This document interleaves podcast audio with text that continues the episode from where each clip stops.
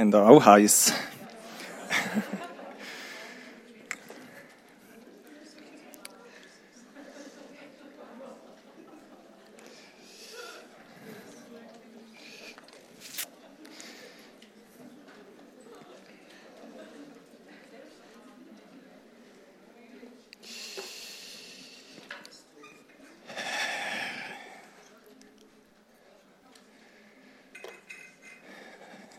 So, ich freue mich auf den Morgen, oder wir sind ja mittendrin in dem Morgen. Es klebt alles ein bisschen. So. Zu gehen im Philipperbrief. Wir sind ja dort mit mir unterwegs. Die einen vielleicht auch das erste Mal, das ist auch cool.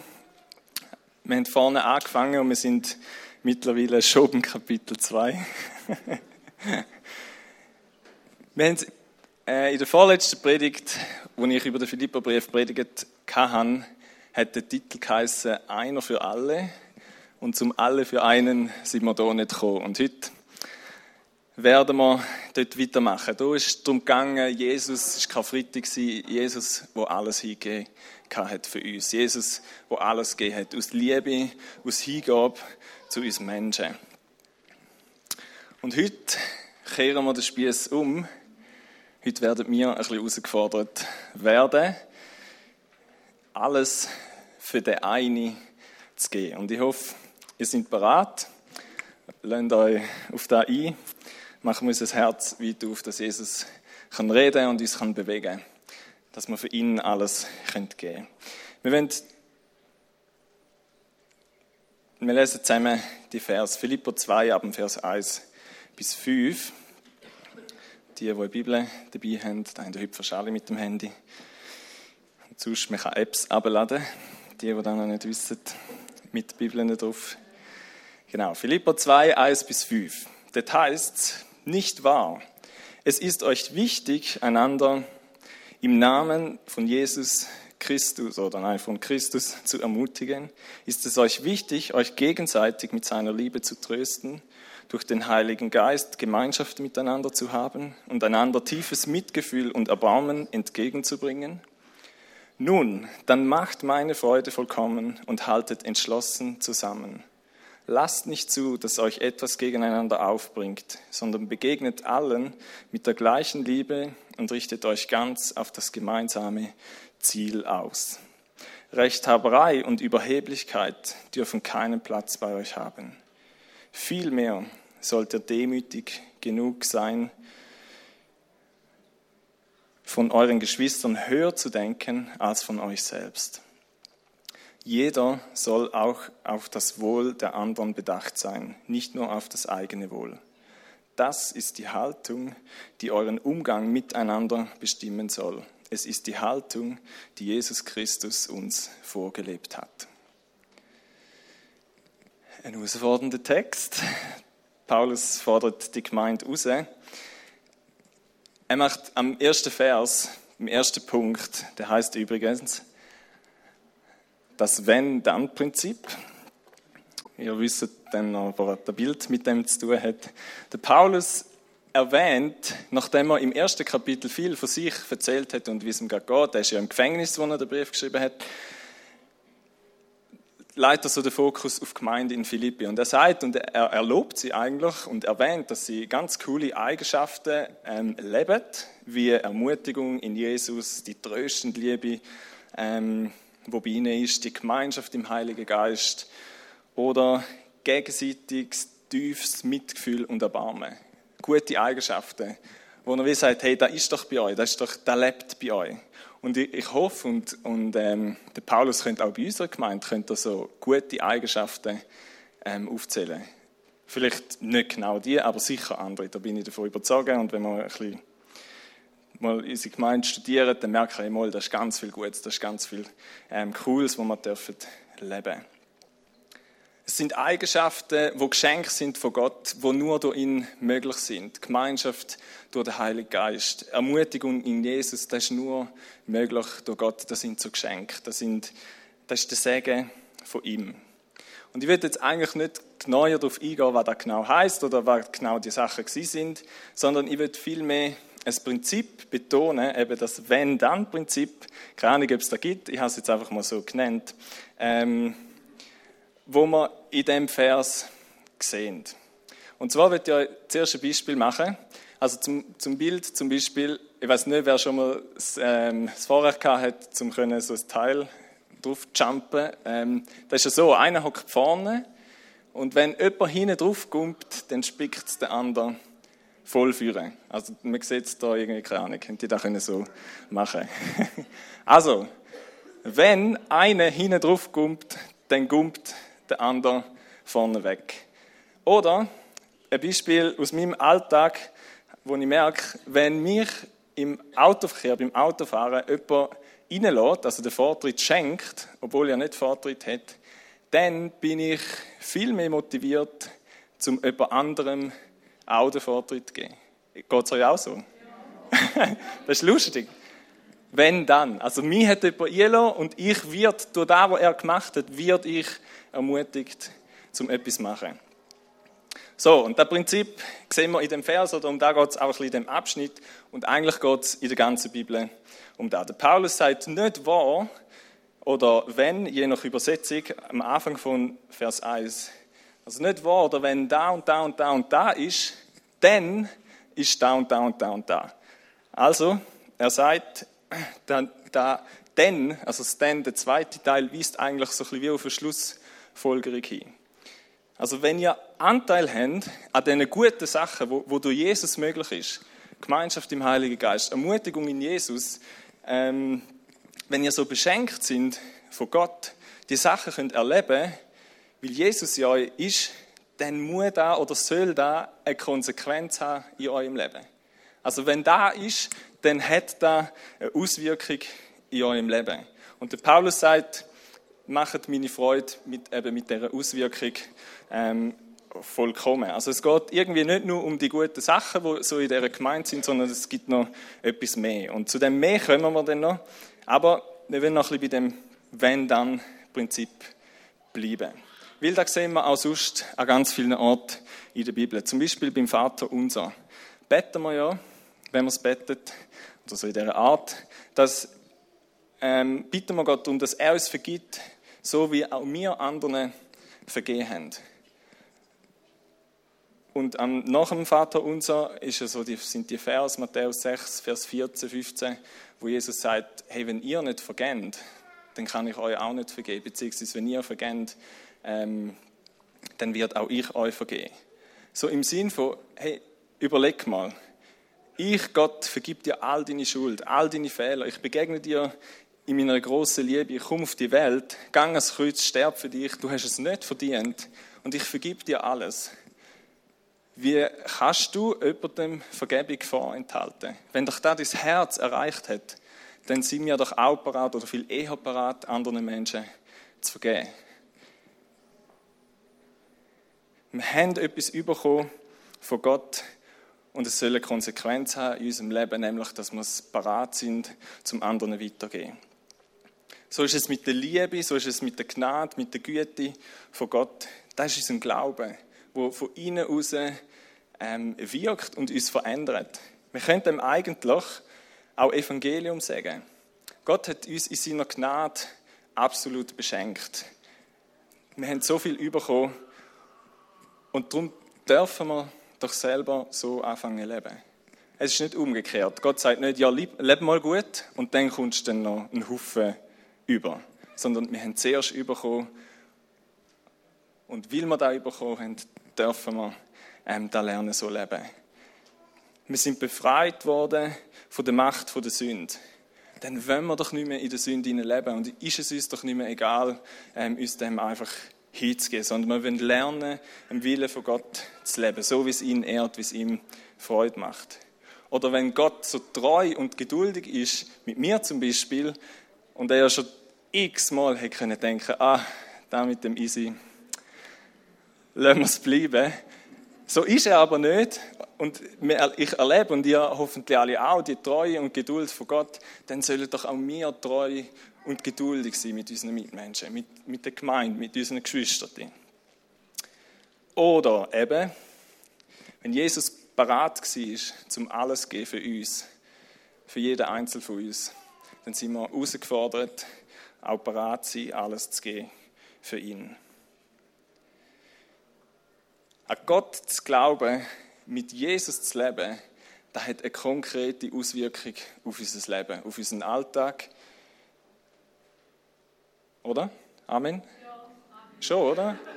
Glaube ist etwas Lebendiges. Es hat Einfluss auf unsere Familie, auf unsere Umfelder, auf, auf dort, wo wir sind, beim Arbeiten. Es hat Einfluss auf unsere Gemeinde, wie wir unterwegs sind. Und ganz wichtig, es ist aus der Gnade und nicht aus unserer Leistung. Jesus ist zuerst gewesen. Wir können nicht vor ihm sein, er ist zuerst gewesen. Er hat den ersten Schritt gemacht und darum können wir hinein anziehen und sagen, okay, Jesus, du hast alles gegeben für mich. Und weil du das gemacht hast, wird ich auch alles geben für dich. Behaltet der Prinzip im Hinterkopf, am besten im Leben, im Herz. Der zweite Punkt, wo wir sehen, und das ist der, wo Paulus seine Freude vollkommen macht, oder sein Herz wirklich ganz erfüllt. Das sehen wir im Vers 2 und am Anfang von Vers 3. Dort heißt es nämlich, dass seine Freude vollkommen ist, wenn Philippa, und ich glaube, da, da dürfen wir auch für uns nehmen, wenn wir entschlossen zusammenheben, wenn wir uns gegenseitig begegnet mit der Liebe von Gott, mit der gleichen Liebe und wir uns gemeinsam zusammen auf ein Ziel ausrichtet. Da ist da, wo Paulus so wichtig ist und für da schlägt sein Herz. Und er erwähnt da, weil da bei der Philippa ein bisschen ähm, in Gefahr war, die Einheit, das Zusammenheben, das Miteinander ausgerichtet sein. Im Kapitel 4, Vers 2 ermahnt er nämlich zwei Frauen, die irgendwie Unstimmigkeiten hatten, die Evodia und die Syntyche. Syntyche. Genau, und er sagte, hey, legt die Sachen auf die Seite, wo euch nicht einig sind und richtet euch wieder zusammen aus auf das gemeinsame Ziel, das ihr habt. Ihr seid ja beide mit Jesus unterwegs. Also Paulus findet, es darf nicht sein, dass so gute Sachen wie im Vers 1 ähm, bei euch sind, aber ihr euch nachher in Streit und Unstimmigkeiten ähm, irgendwie drin befindet und die Einheit und das Miteinander in Gefahr ist. Das passt nicht zu dem Wenn-Dann-Prinzip, wo wir vorher gehört haben. Die Einheit der Gläubigen ist etwas, wo in der Bibel sehr oft erwähnt ist. Und der Paulus hat es schon im Philipperbrief vorher eigentlich schon erwähnt. Ähm, in der letzten Predigt ist es darum gegangen, dass sie zusammenstehen im Glauben, Seite an Seite, feststehen. Vielleicht mögt ihr euch erinnern an den Vergleich oder das Bild von Asterix und Obelix, Trömer, wo da in so super Formationen einmal unterwegs sind. Er hat sie da ermutigt, sie sollen in Einheit zusammenstehen. Und in ganz vielen Briefen und auch Jesus ähm, sagt da, ein paar Müsterli. Zum Beispiel der Petrus sagt, im 1. Petrus 3,8, euch alle schließlich fordere ich dazu auf, euch ganz auf das gemeinsame Ziel auszurichten. Im Epheserbrief sagte Paulus, setzt alles daran, die Einheit zu bewahren, die Gottes Geist euch geschenkt hat. Im 1. Korinther 1, Vers 10 sagte Paulus, Geschwister, im Namen von Jesus Christus, unserem Herrn, fordere ich euch alle auf, eins zu sein. Seid vielmehr ganz auf dasselbe Ziel ausgerichtet und haltet in völliger Einstimmung zusammen. Und Jesus betet im Johannes 17, ich bete darum, dass sie alle eins sind, sie in uns, so wie du, Vater, in mir bist und ich in dir bin. Einheit ist etwas Grundlegendes Wichtiges. Da sehen wir aus der Bibel und darum betont Paulus da und darum macht da seine Freude vollkommen, wenn Philippa da lebt und wenn wir da leben, wenn wir in dieser Einheit sind. Was meint die Einheit? Was ist Einheit? Habe ich noch schwierig gefunden, so ein bisschen zum, äh, zum Beantworten für mich. Und ich probiere jetzt da, mal schauen, ob es mir gelingt. Wir können uns fragen, ja, müssen wir nicht alle gleich aussehen? Wenn wir das Gleiche anlegen, alle irgendwie das gleiche Shirt anlegen, wie im Militär, oder? Alle die gleiche Uniform, irgendwie, du kannst von außen fast nicht mehr unterscheiden, wer wer ist oder so. Wenn wir alles gleich tun, alle gleich reden, wenn wir zu allen Themen die gleiche Meinung haben, ist Vielfalt und Kreativität verboten oder nicht mehr erwünscht? Fettes Nein steht da bei mir natürlich nicht. Das ist nicht da, ähm, wo Einheit meint. Der Kirchenvater, der Augustinus, hat es mal etwas so gesagt: In Hauptsachen Einheit, in Nebensachen Freiheit, in allem die Liebe. Ich finde, da bringt es so gut auf den Punkt. Wenn wir als Gemeinde unterwegs sind, dann geht es darum, dass wir in der Hauptsache eins sind. Und in ganz vielen Nebensachen haben wir eine brutale Vielfalt, so viele verschiedene Leute, wie wir sind. Und das ist so gut, das ist so schön, das ist das, was die Gemeinde ja so einzigartig, schön und herrlich macht irgendwo durch. Die Vielfältigkeit und trotzdem ähm, dürfen wir eins sein.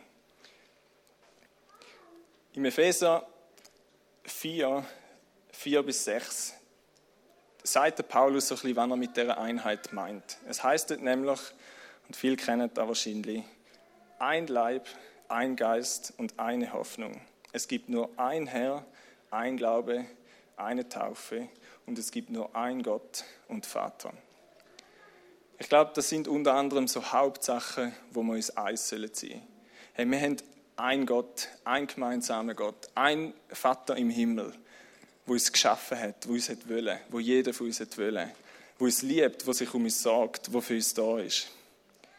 Es gibt keinen anderen Gott, außer er. Ich nicht, mir nicht.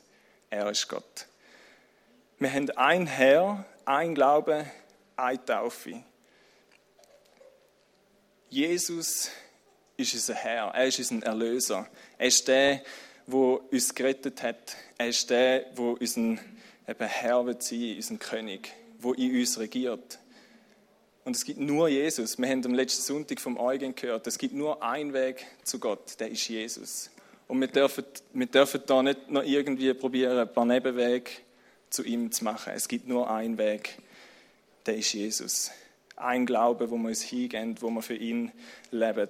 Eine Taufe, wo wir uns auf den Namen von Jesus taufen.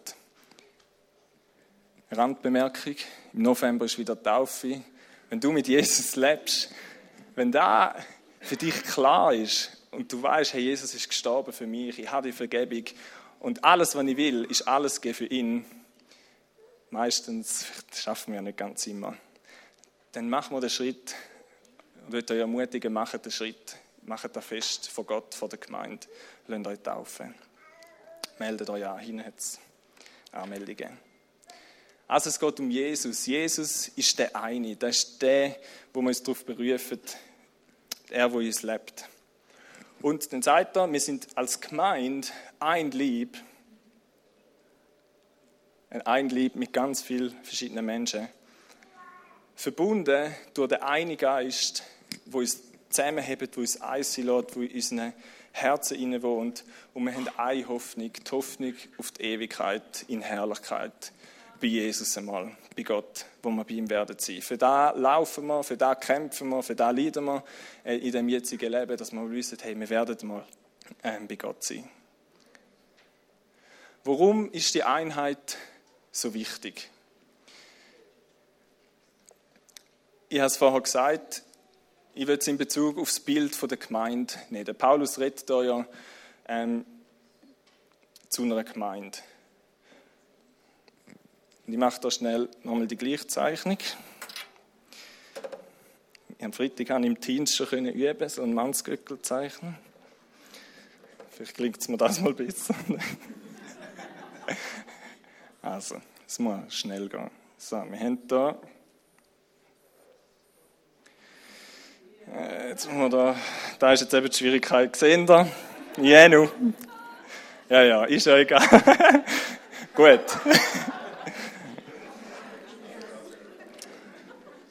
Das ist Kunst. Das ist Kunst, man gar nicht so lachen. Gut. Also, in der Bibel gibt es das Bild vom Lieb. Wir sind ein Lieb, so wie da. Wir sind ganz viele Menschen. Ich schreibe jetzt mal meinen Namen ein, ähm, da rein. Und noch ganz viele. He? Bin nicht nur ich allein. Ihr seid froh, wenn euer Name nicht da steht. Nachher ihr seht dann wieso. Jesus heißt, ist das Haupt. Er ist das Haupt der Gemeinde. Und er ähm, regiert eigentlich der ganze Körper, regiert die ganze Gemeinde. Der Heilige Geist lebt in uns allen, in uns allen Menschen, so wie wir es dort vielleicht besser sehen. Und der Heilige Geist ist eigentlich unser, ähm, der, der uns alle verbindet. Das Bild geht ja, dass wir ganz viel, wir alle sind unterschiedliche Glieder. Also irgendjemand ist ähm, das Bein und jemand ist die Hand und jemand ist die Schulter und was ich nicht was. Und der Heilige Geist ist der, der uns alle verbindet, wo uns eben so zu einer Einheit werden lässt, natürlich zu Jesus. So, ist alles nur symbolisch. Geht jetzt da nicht um äh, Genauigkeit. Genau, der Heilige Geist ist der, der uns verbindet. Das, sind, das ist unser gemeinsamer Nenner. Die Sachen, die wir vorher gehört haben, ein Lieb, ein Geist, ein Gott, ein Jesus und so weiter, das, das, sind, das sind die wichtigen gemeinsamen Nenner, die wir haben als Gemeinde zum zusammen unterwegs sind. Und wir haben als Gemeinde einen Auftrag.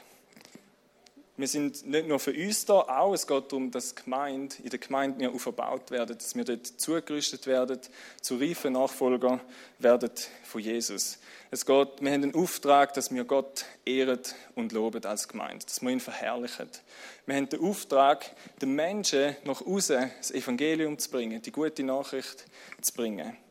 Und wir haben den Auftrag, zum Menschen in Not helfen, für die Armen und für die Bedürftigen da sein.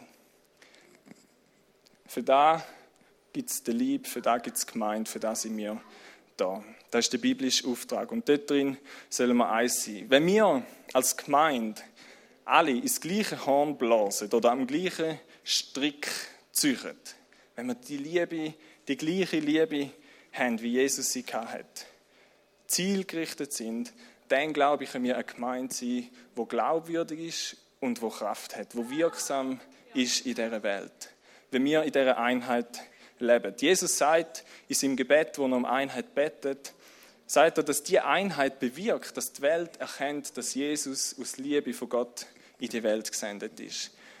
Er sagt, dass die Liebe, die wir untereinander sollen haben, dass die, die Menschen erkennen lässt, dass wir Nachfolger sind von Jüngern. Und wenn wir in dem, mit, in dem Ziel unterwegs sind, gemeinsam ein Ziel haben, gemeinsam mit dieser Liebe unterwegs sind, dann werden wir als Gemeinde und jeder Einzelne dort, wo er ist, ganz viele gute Sachen können bewegen, die guten Taten tun, Menschen segnen, Menschen aufbauen. Einfacher zum beschreiben, warum die Einheit wichtig ist, ist, wenn man schaut, was passiert, wenn die Einheit verloren geht. Der Paulus warnt Philippa davor, vor Rechthaberei, Streitsucht, Egoismus, Überheblichkeit, Ruhmsucht, das sind so die Begriffe, je nachdem, wie die Bibel die nennt. Die dürfen keinen Platz haben. Die dürfen keinen Platz haben in dem Lieb oder bei uns als Gemeinde. Die stören die Einheit, die machen die Einheit kaputt. Und das ist nicht nur in der Gemeinde so, das ist ja in der Familie so, das ist in einem Team so, das ist in Geschäften so. Ich habe mal einem Ort gearbeitet, wo zwei Chefs gleich viel zu sagen hatten und sie sind sich nicht eins gewesen. Da bremst so ein Unternehmen brutal. Und auch als Gemeinde, wenn wir anfangen, unsere eigenen Interessen, unsere eigenen Wünsche ähm, irgendwo anzustellen, oder wenn wir anfangen, streiten über Nebensächlichkeiten, dann werden wir als Gemeinde Kraft verlieren und wir werden unglaublich würdig werden. Und leider sind Theologen die Helden. dort drin ist, ähm, wir haben einen Kurs letzte Woche und dort hat er gesagt, Theologen sind die eigentlich, die am meisten streiten. Das ist eigentlich schade, weil Uneinigkeit, Streit haben zur Folge, dass wir uns anfangen, auf uns selber fixieren. Wir sind mit uns beschäftigt und mit diesen Problemen oder Unstimmigkeiten, die wir haben. Wir sind wir, haben, wir verlieren die Kraft, um den Auftrag, wo Gott uns gegeben hat, als Gemeinde eigentlich wahrzunehmen. Salz und Licht sein, rauszugehen in die Welt, uns gegenseitig zu aufbauen. Uneinigkeit, Streit passt eigentlich auch nicht zu einem Evangelium, wo von der Versöhnung geprägt ist. Wir werden unglaubwürdig, wenn wir selber ähm, in so Zeug bleiben und nicht da in Ordnung bringen. Das ist ein Widerspruch. Wenn wir uns vorstellen, und sagen, der Bein geht auf diese Seite und der Arm geht auch auf diese Seite und der Arm da und der Bein da, was passiert? Wir kommen sicher nicht vom Fleck. Die einen wollen auf diese Seite, die anderen auf diese Seite.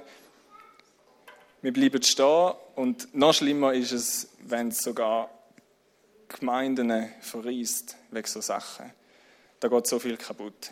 Es geht nicht darum, in erster Linie, was ich will oder was mir passt oder wo wir anwenden, sondern es geht um die Absichten von unserem Gott, von dem, wo Jesus will für uns als Gemeinde. Und dem sollen wir uns unterordnen. Und der Paulus hat Gemeinde müssen erinnern in Korinth, dass es nicht um den Paulus geht, nicht um den Apollos oder um den Petrus, sondern es geht, es geht um Jesus. Es geht nicht um den Micha oder den Eugen oder um den Dani oder um sonst irgendjemand, sondern es geht um Jesus. Um das, wo Jesus wird für uns als Gemeinde. Und klar ist, dass Gott Leiter eingesetzt hat dass er eine Gemeindeleitung wollen, wie wir sie haben, ähm, und gesegnet werden damit, damit sie der Gemeinde vorausgehen können und eine Richtung vorgehen können, ähm, wo wir hin gehen. Weil einen gemeinsamen Nenner finden mit 200 Meinungen ist schwierig. Danke, Mary, das ist wirklich schwierig. Genau, sie geben uns ein Ziel vor, eine Vision, wo wir uns als Gemeinde einklinken wollen, um den Auftrag umzusetzen. Sie wollen uns lehren, sie wollen uns aufbauen, dass wir zu reifen Nachfolger werden von Jesus.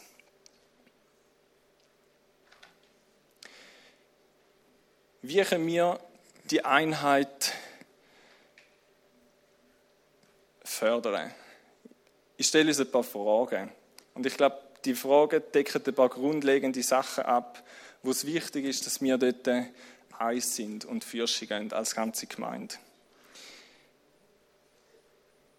Ist dir da, wo die Bibel, wo Jesus sagt, wichtiger als die Meinung von dir oder von jemand anderem? Bist du versöhnt mit deinen Mitmenschen, mit deinen Geschwistern, von der Gemeinde, vielleicht mit Leiter oder Pastoren? Bist du bereit, deine Geschwister und Mitmenschen zu lieben, mit der Liebe, wo Jesus hat, ohne zu berechnen? Das ist manchmal eine Herausforderung, fordert mich heraus. Aber Jesus ist auch nicht für den einen mehr gestorben wie für den anderen. Hast du den Wunsch, Jesus immer ähnlicher zu werden? Lernen mehr für ihn zu leben und nicht einfach so ein bisschen mit der Rettung zufrieden zu sein. Das ist entscheidend fürs Vorwärtsgehen von uns als ganze Gemeinde. Gibt es Sünde, wo dir gleichgültig ist oder so Lebensmuster, wo nicht in Gottes Wille sind? Das sind Sachen, wo es nicht dürfen egal sein. Wir sind ein Lieb. Das heißt, wenn jemand leidet, dann leiden alle mit. Wenn jemand sich freut, dann freuen sich alle mit. Wir haben eine Verantwortung füreinander. Bist du für deine Geschwister, für deine Gemeinde, bist du für die da? Oder sind sie vor allem für dich da? So ein bisschen die Konsumhaltung, die manchmal in der heutigen Zeit herrscht. Schlägt dein Herz für Verlorene und bist du parat, den Auftrag, Menschen zu Jünger zu machen, mit umzusetzen oder dich dort mit reinzugehen. Auch da, Herausforderung. Aber Jesus fordert uns zu dem auf. Als Gemeinde haben wir den Auftrag. Als Gemeinde sollen wir in diesen Bereich ähm, Fürsche gehen. Prüfen wir unser Herz immer wieder. Prüfen wir unsere Handlungen und unsere Überzeugungen immer wieder. Ehrt Jesus? Bin ich seinem Wort treu? Fördert die Beziehung zu Gott, zu meinen Mitmenschen? Oder stehe ich in einem Kompromiss, wenn ich so lebe oder Sachen mache? Das sind Sachen, wo, wo unsere Einheit können fördern sie stärken. Oder das sind Sachen, wo unsere Einheit können in Spannung bringen, zerreißen, kaputt machen. Der Paulus gibt uns in den nächsten Vers ähm, anhand vom Beispiel von Jesus oder sagt er ihnen, wie sie da sollen leben oder wie die Einheit von ihnen soll prägt sie und wie die Einheit bewahrt wird. Und nämlich geht es um Demut. Demut ist da, wo unsere Einheit bei uns in der Gemeinde, in unseren Familien, in unseren Ehen, in unseren Arbeitsumfeldern bewahrt, fördert, stärkt. Der Paulus sagt, vielmehr sollt ihr demütig genug sein, euch von euren Geschwistern höher zu denken als von euch selbst. Jeder soll auch auf das Wohl der anderen bedacht sein, nicht nur auf das eigene Wohl. Das ist die Haltung, die, eure, die euren Umgang miteinander bestimmen soll. Es ist die Haltung, die Jesus Christus uns vorgelebt hat. Demut soll unseren Umgang bestimmen. Demut soll unsere Haltung sein als Gemeinde von jedem Einzelnen. Das Gegenteil von Hochmut, äh, das Gegenteil ist Hochmut oder Stolz. Und das ist ein Killer für Einheit. Wenn wir uns über andere stellen, wenn wir uns ins Zentrum stellen. So, und jetzt kommt mein Name zum Tragen. Wenn ich stolz bin und hochmütig bin und es um mich geht und nur um mich, dann schiebe ich mich da auf und verbann Jesus aus dem Zentrum, irgendwo da oben oder da über oder wo auch immer. Und der Grund für unsere Einheit geht irgendwo verloren oder wird zur Nebensache, obwohl er das Wesentlichste ist. Wenn wir stolz sind, wenn wir Hochmut haben, dann stellen wir uns an den Platz, wo eigentlich Gott ähm, und Jesus gehören. Und Demut lässt Jesus dort sein und lässt uns erkennen, wer wir sind. Leider haben die Menschen ein Problem mit dem. Adam und Eva haben schon das Gefühl gehabt, sie wissen es besser wie Gott. Und leider ist es auch heute noch so, dass wir oft selber denken, hey, da wäre doch gut oder so und so ist es richtig. Und wir vertrauen und lassen nicht mehr auf das, was Gott sagt. Wir gehen die eigenen Weg. Und so ein stolzes Herz ist schwierig, dass da von der Gnade von Gott kann erreicht werden. Wenn wir aber demütig sind und erkennen, dass wir verloren sind, dass wir den Gott brauchen, dass wir abhängig sind von ihm, dann kann seine Gnade und alles, was er uns geben will, kann dann groß werden.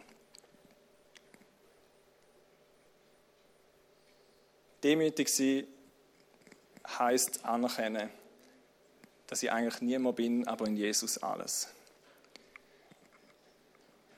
Dass ich schwach bin und abhängig bin von Gott. Wer wäre mir ohne Gott?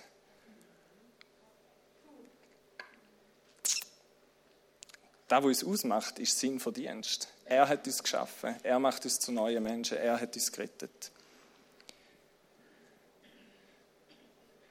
Paulus fordert uns auf, dass wir so von uns denken und höher denken ähm, von den anderen wie von uns selber. Wenn unser Herz von dem prägt ist und wir wissen, hey, ja, eigentlich habe ich alles, was ich bin, habe ich nur Jesus zu verdanken, dann kommen wir gar nicht auf die Idee, eigentlich zum uns über andere zu stellen und denken, oh, ich bin besser oder keine Ahnung, sondern ist ja alles nur in Jesus. Jesus ist der, der uns ausmacht. Wir müssen uns nicht über andere Stellen, weil wir eh alles Jesus zu verdanken haben. Geben wir einander Wertschätzung, Achtung, ehren wir einander, machen wir die anderen groß. Das fördert unsere Liebe und unsere Verbundenheit untereinander. Es hilft uns, nicht auf dem Schwierigen und Negativen irgendwie umzuhacken, sondern einander zu sehen, was Gott hineingeleitet hat, was er alles Gutes in den Nächsten hineintun hat. Im Römer 12, Vers 10 sagt Paulus, lasst uns im Umgang miteinander Herzlichkeit und äh, geschwisterliche, Liebe zum Ausdruck kommen. Übertrefft euch gegenseitig darin, einander Achtung zu erweisen. Da kommt für mich so ein, bisschen ein Wettkampf raus. Ich weiß nicht, vielleicht haben das schon mal gesagt. Kennt jemand den Film Date Night? Ich finde es dort, keine Ahnung, können wir mal schauen. Er ist irgendwie noch gut. ich glaube, ist schon eine Weile her. Aber dort übertreiben sie es fast. Ich habe mich fast schon aufgeregt. Sie wollen immer, so ein Bärli, wollen immer einen anderen, also sie wollen immer das da machen, wo der andere will. Und der andere will dann natürlich das da machen, was der andere will. Und sie streiten fast schon darum, dass sie am anderen können da das Liebe tun ähm, wisst ihr, wie ich meine? So, ein, so fast ein gegenseitiger Kampf. Aber so stelle ich mir da etwa vor, wenn der Paulus sagt, übertreffet euch gegenseitig darin, einander Achtung zu erweisen oder den anderen höher zu achten oder mehr auf den anderen zu schauen als sich selber. Weil da sagt er auch, schaut aufs Wohl der anderen. Das Gute ist, er sagt nicht, schaut nur aufs Wohl der anderen, sondern ähm, schaut auch aufs Wohl der anderen. Das schließt uns nicht mit aus. Wir dürfen auch auf uns schauen. Aber ich glaube, der Fokus liegt auf dem anderen, weil wir sind eh heute in Gefahr, dass wir zu viel auf uns schauen und zu wenig auf die anderen schauen. Dass wir selbstlos werden, da sind wir die meisten nicht in der Gefahr.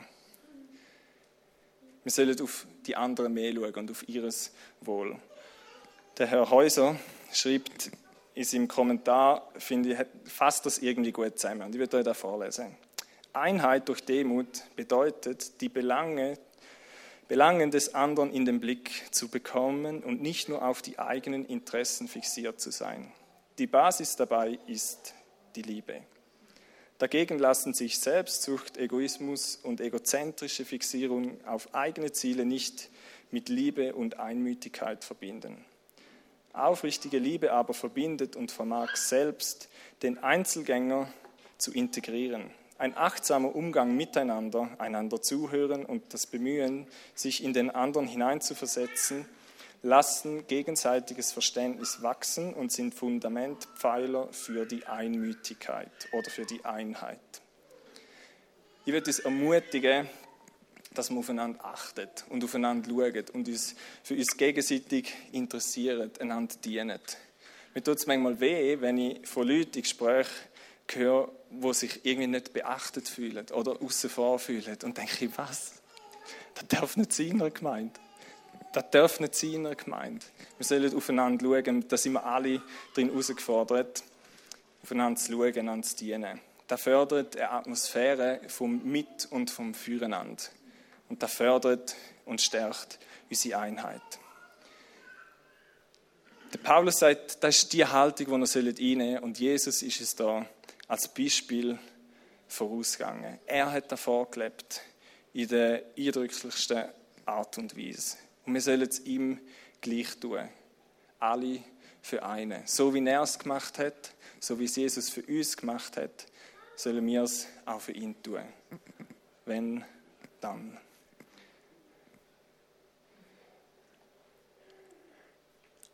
Wir gehen zum Abendmahl. Und ich bitte, dass die, die ich gefragt habe, und der Wappi noch vorne kommen. Genau, und Band darf auch vorne kommen und die Flipchart kann man dort wieder hinterher schieben.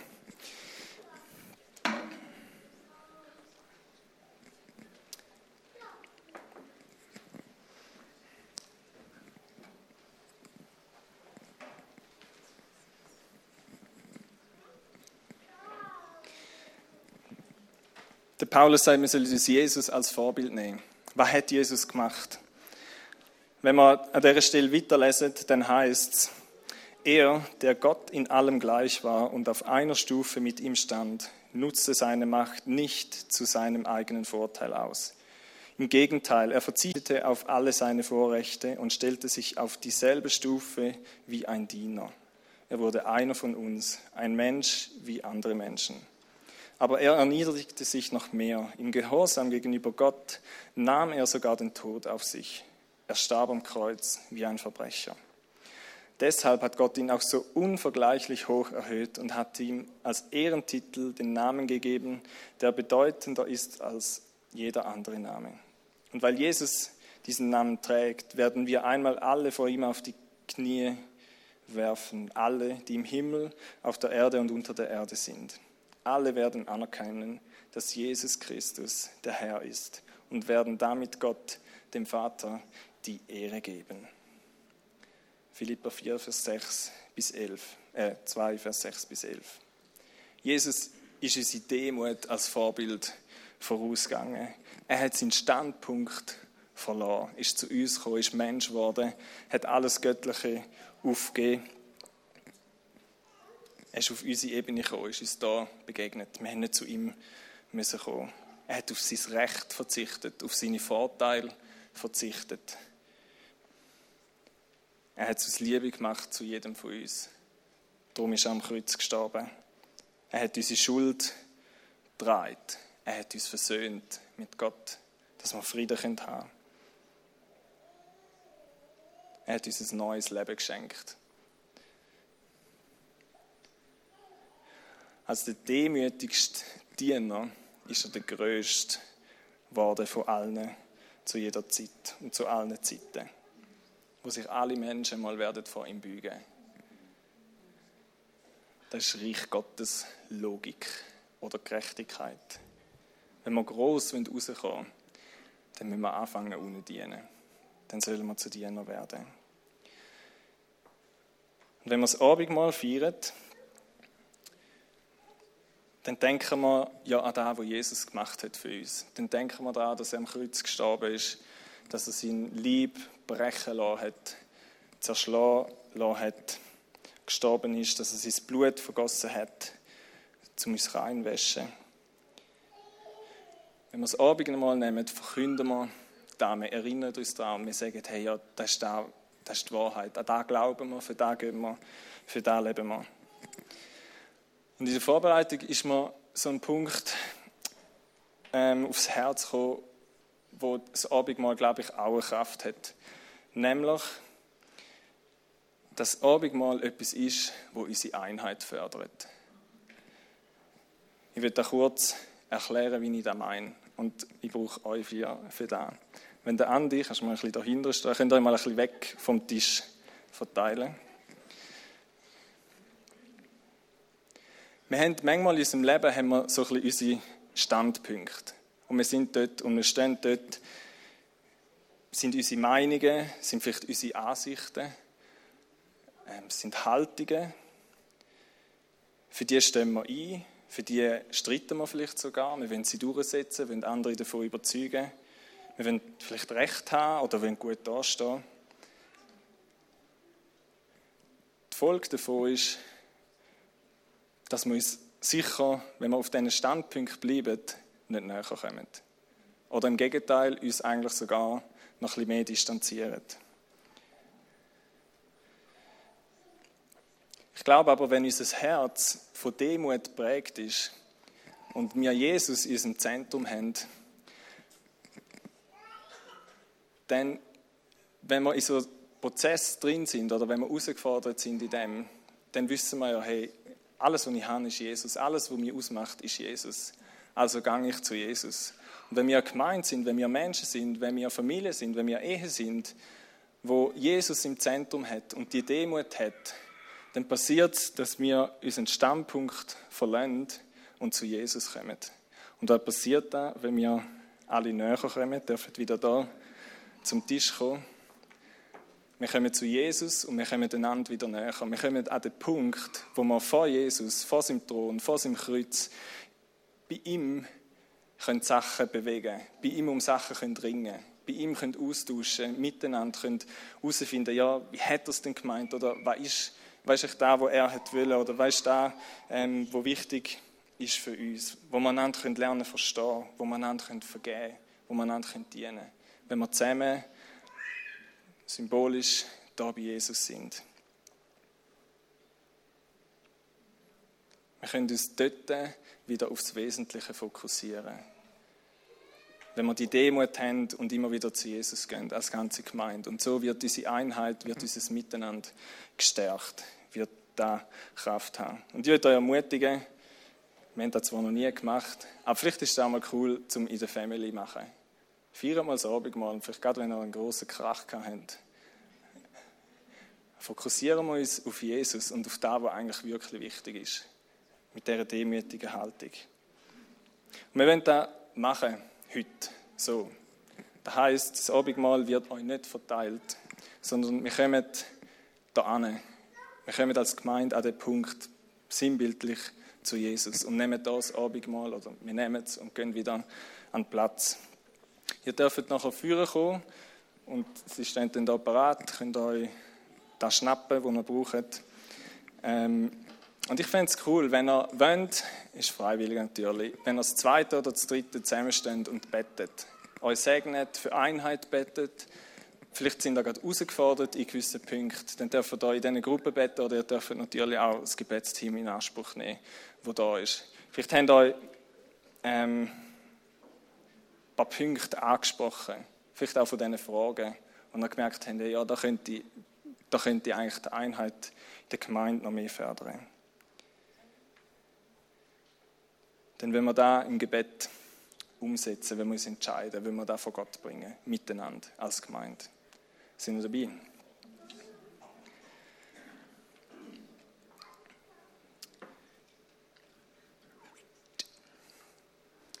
So. Kannst du für das Brot beten? Jesus, ich danke dir für oh, ganz einen besonderen Blick heute Morgen auf die Symbolik vom Abendmahl und du willst uns leiten in diesem Prozess von der Demut.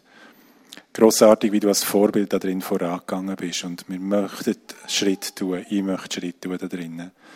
Und das Abendmahl mag ich dazu dienen, dass ich mich genau daran erinnere. Ich danke dir, dass du dich hingegeben hast und all das, was, was dem zuwidersteht, was eben der Hochmut ist, was Stolz ist, all die Schulden, all die Sünden, das Problem hast du gelöst, Herr, dass du, dem, dass du dein Lieb sprechen lassen.